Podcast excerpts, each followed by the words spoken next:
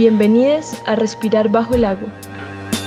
El podcast que explora las relaciones entre la escritura, el sonido y las condiciones materiales de su diseminación por el mundo.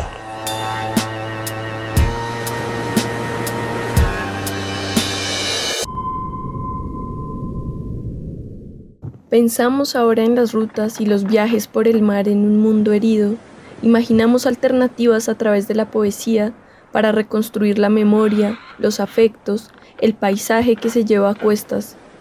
Los mapas que inventamos con el cuerpo proponen otro tipo de vista, más allá de las palabras. En el fondo del mar, todos esos huesos también suenan. Pensamos en la soledad y la violencia, la memoria y el afecto, la resistencia y la cárcel. En este segundo episodio vamos a explorar las profundidades del cuerpo del agua, los materiales y las memorias de los viajes que se anticiparon a los cables submarinos, pero que fueron esenciales para su construcción. El mar no solo ha sido un espacio geográfico de inspiración para la poesía, también ha sido un espacio de contacto, el hábitat de millones de especies, el paisaje de memorias que se mueven con sus protagonistas, cables, materiales, huesos, el mar también es un gran cementerio sin placas.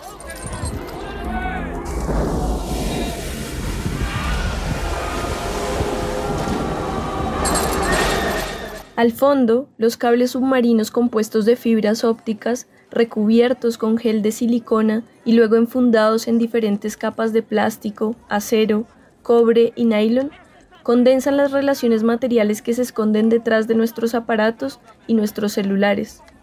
Al fondo, esos cables recubiertos que viajan para organizar el mundo de imágenes, caras, paisajes, repiten rutas más antiguas que tenían funciones similares. Organizar el mundo según las relaciones de poder que se fundaban con la fuerza de trabajo esclava.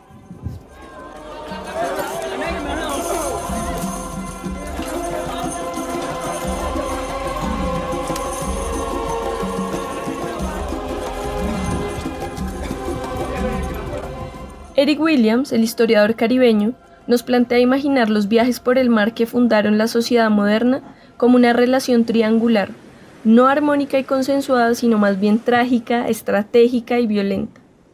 En ese triángulo que conecta la ruta entre África, América y Europa por el Atlántico, imaginemos un barco que parte desde Europa hacia África.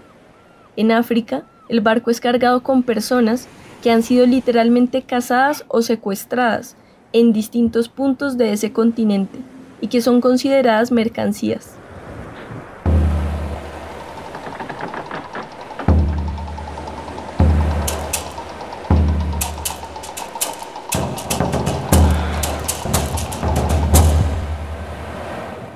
En el viaje desde África hacia América, hombres, mujeres, niños, ancianas, cientos de personas van muriendo por las terribles condiciones de higiene y aglomeración a las que son sometidas.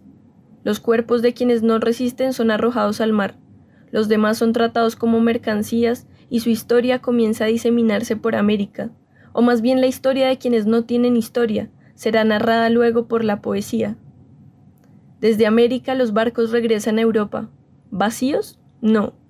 Quienes capitanean los barcos saben que deben regresar con materias primas de América, desde este continente arribaron con azúcar, arroz, papa, maíz, madera, metales, cobre, oro. Es así como se ejecuta el doble saqueo de personas y de materias primas, un doble vaciamiento, un robo de dos continentes. Este está enfermo, no le des nada. Dale comida están sanos. Esto sí, sí. ¡Esta! ¡Esta no! ¡Esta! ¡Esta no! ¡Esta no!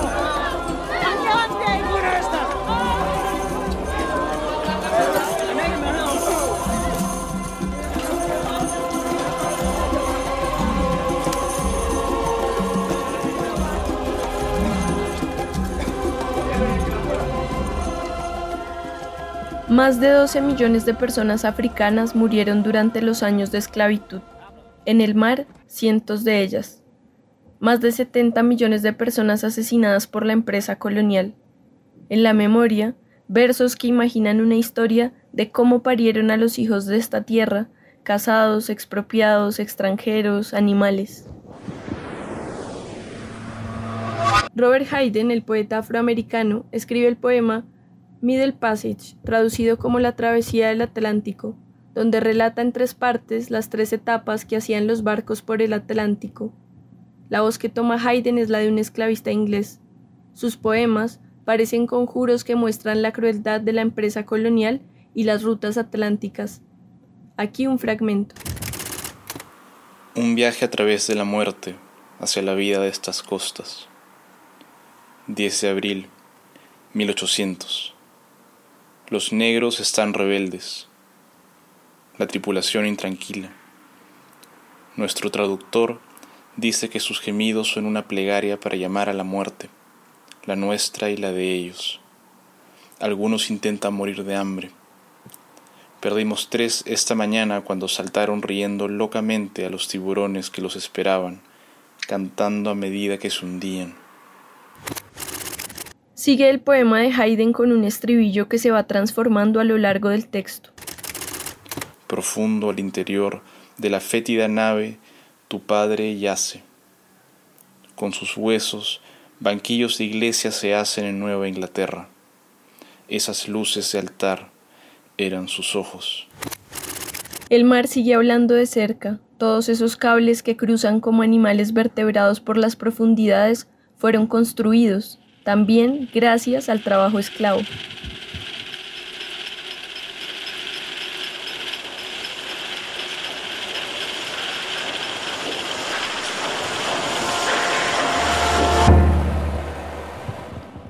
Dice el profesor argentino Waldo Ansaldi que las ganancias obtenidas de la esclavitud fueron las que permitieron la revolución industrial. El invento de la máquina de vapor fue financiado con trabajo esclavo. Todo un conjunto de industrias, las metalúrgicas, por ejemplo, las industrias del tabaco, la caña, el azúcar, dicen que cada libra de azúcar tenía dos onzas de sangre humana. Eric Williams escribe que todos los ladrillos con los que se construyó Inglaterra están manchados con sangre esclava. Años más tarde, la poeta cubana Nancy Morejón escribió Mujer Negra, un poema que traza la ruta de los esclavos hasta la libertad en Cuba. Aquí un pequeño fragmento. Todavía huelo la espuma del mar que me hicieron atravesar. La noche no puedo recordarla, ni el océano podría recordarlo. Pero no olvido al primer alcatraz que divisé, altas las nubes como inocentes testigos presenciales. ¿Acaso no he olvidado ni mi costa perdida, ni mi lengua ancestral? Me dejaron aquí y aquí he vivido, y porque trabajé como una bestia, aquí volví a nacer. A cuanta epopeya mandinga intenté recurrir. Me rebelé. Su merced me compró en una plaza. Bordé la casaca de su merced y un hijo macho le parí. Mi hijo no tuvo nombre y su merced murió a manos de un impecable lord inglés. Anduve. Esta es la tierra donde padecí bocabajos y azotes. Bogué a lo largo de todos sus ríos.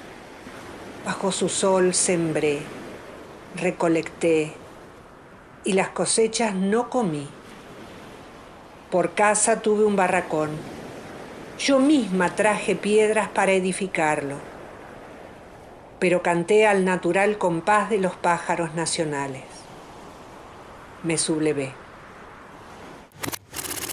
Hasta ahora hemos pensado el mar como un espacio de transporte y comercio humano y de materias primas, un espacio donde se fraguó la configuración del mundo moderno, un espacio para transportar información. Pero muchos años antes, cuando esa misma empresa colonial avanzaba con sus barcos, los españoles llegaron a las costas atlánticas donde sometieron y esclavizaron a cientos de indígenas, que decidieron huir hacia la montaña litoral más alta del mundo, la Sierra Nevada de Santa Marta, donde diferentes pueblos indígenas se pusieron a salvo, Allí, el pueblo ancestral Kogi define al mar como la madre. Primero estaba el mar. Todo estaba oscuro. No había sol, ni luna, ni gente, ni animales, ni plantas. Solo el mar estaba en todas partes. El mar era la madre. Ella era agua y agua por todas partes. Y ella era río, laguna, quebrada y mar. Y así ella estaba en todas partes. Así. Primero solo estaba la madre. En el mito Kogi, la madre era la noche y el agua. Los cables que cruzan por debajo del mar se han construido con materias primas y minerales. El pueblo Kogi es uno de los pueblos ancestrales más violentados por el extractivismo y la megaminería en Colombia. El mar, primero el mar, el mar madre donde habitaban, no les ha sido arrebatado, porque la palabra no ha sido enterrada. El pueblo Kogi sostiene una tradición milenaria. Los múltiples desplazamientos a los que han sido sometidos los pueblos originarios no les dejan olvidar que primero estaba el mar y los padres del mundo que empujaron el mar más allá e hicieron zanjas para secar el piso y canoas para navegar por el agua.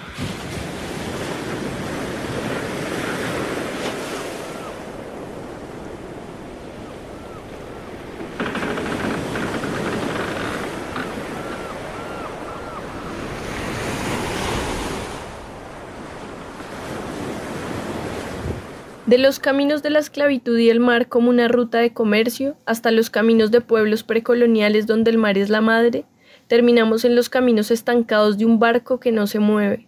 Si un barco no se mueve, ¿para qué está hecho? El movimiento del mar rompe sobre el barco y en una noche de estrellas Raúl Zurita, dos semanas encerrado, escribe. Un poco más lejos hay un barco.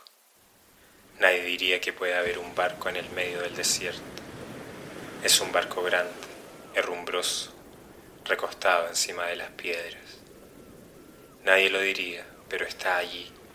El mismo cielo que cae sobre las piedras cae sobre él. Todas las piedras gritan. Hay un barco en medio del desierto, un barco reclinado sobre las piedras del desierto y arriba la losa a pique del cielo. El océano invertido del cielo cae sobre las piedras y éstas gritan. Nadie, salvo las piedras, son capaces de gritar así. De lejos parece una mancha negra, pero es un barco. Debajo las piedras amontonadas contra su casco asemejan olas, pero no son olas, son solo piedras y gritan. Las rompientes encaramadas gritan. En este paisaje de movilidad, rutas, fertilidad, aparece el barco estancado en un mar de piedras. El mar en su sentido simbólico corresponde a las aguas en movimiento, es un agente transitivo y mediador. Al tiempo, el mar se considera la fuente de vida y el fin de la misma. Retornar al mar madre es también ir a morir. Lo estático del barco se condensa en este mar de piedras, un mar sin vida. No es el mar del movimiento o de huesos al fondo. Este mar parece antinatural, una estética contraria al flujo propio del agua. Raúl Zurita, el poeta chileno, es encarcelado en un barco por la dictadura militar de su país, en la que son asesinadas y desaparecidas más de 30.000 personas, un número que se suma a la larga lista de desaparecidos en América Latina, con más de 200.000 personas desaparecidas en más de 50 años de conflictos internos en la región. El barco de los poemas alude a una especie de vida enterrada, olvidada, un barco que no se puede mover, que solo lo mueven las piedras que gritan, la memoria que guarda el espacio.